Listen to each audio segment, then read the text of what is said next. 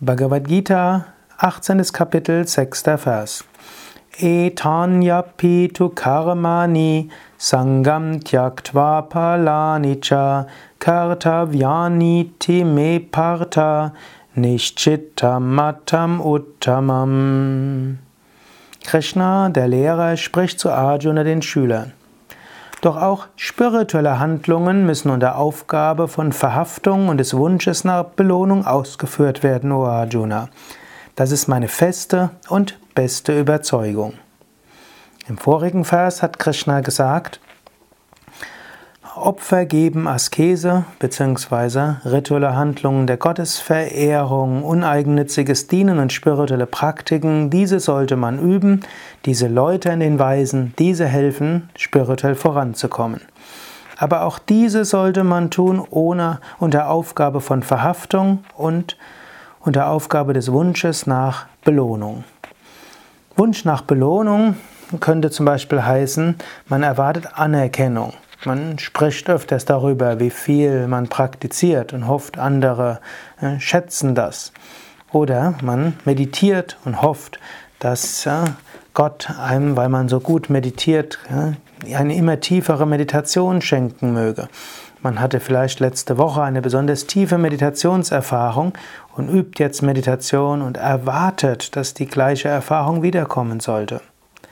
Es ist gut, sich bewusst zu machen, dass du meditierst, um das Höchste zu erfahren, um Gott zu erfahren, um dein höheres Selbst zu erfahren, wie auch immer du es ausdrücken willst. Und das verstärkt die Meditation, wenn du dir bewusst bist, was das Ziel, was Sinn und Zweck der Meditation ist. Aber mache das nicht mit Wunsch nach Belohnung in dem Sinn, dass du heute erwartest, dass das und das passiert. Erwarte noch nicht mal, dass du gesund wirst, wenn du Asanas und Pranayama übst. Zwar wirst du insgesamt gesünder sein, wenn du Asanas und Pranayama übst, als wenn du es nicht üben willst, nicht üben würdest.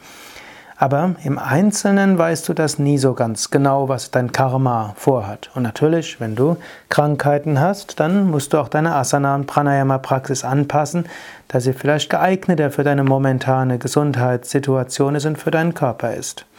Aber erwarte keine konkreten Belohnungen, erwarte keine konkrete Anerkennung und sei verhaftungslos. Mit dem Verhaftungslosen ist hier so eine Sache.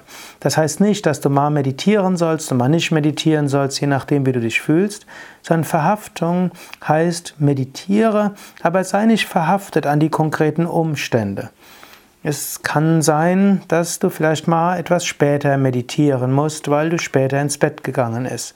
Es kann sein, dass du vielleicht mal Knieprobleme bekommst und auf einem Stuhl meditieren musst, auch wenn es doch so viel schöner ist, kreuzbeinig zu sitzen.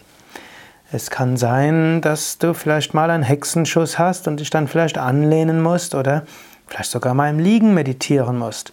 Es kann sein, dass du eine schwere Krankheit hast und Asana nicht geht, mindestens nicht auf die klassische Weise. Vielleicht musst du auf vieles verzichten. In diesem Sinne, sei nicht verhaftet. Man erlebt es immer wieder, dass Menschen verhaftet sind an eine konkrete Asana, Pranayama und Meditationspraxis.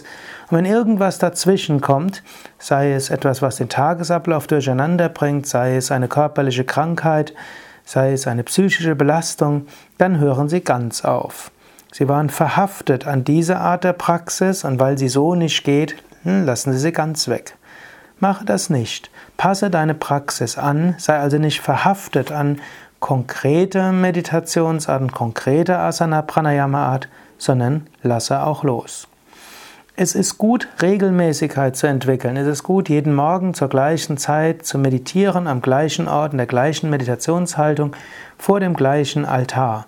Und es ist gut, eine Asana-Praxis zu finden, von der du weißt, sie ist gut für dich und es ist eine Reihe, die dir ausreichend Energie bringt, die gut für deinen Körper ist und die du von der Zeit her auch machen kannst. Also Gewohnheit ist gut. Hm, aber mache daraus nicht eine Doktrin und schimpfe nicht mit Menschen, die dich mal irgendwo rausholen und hadere nicht mit deinem Schicksal, wenn das mal nicht geht. Swami Shivananda hat gerne gesungen, adapt, adjust, accommodate. Sei flexibel, pass dich an. Passe auch deine Asana, Pranayama, Meditationspraxis an. Passe auch die Art des uneigennützigen Dienens an die Menschen an. Und passe auch die rituellen Handlungen an, so wie es notwendig ist.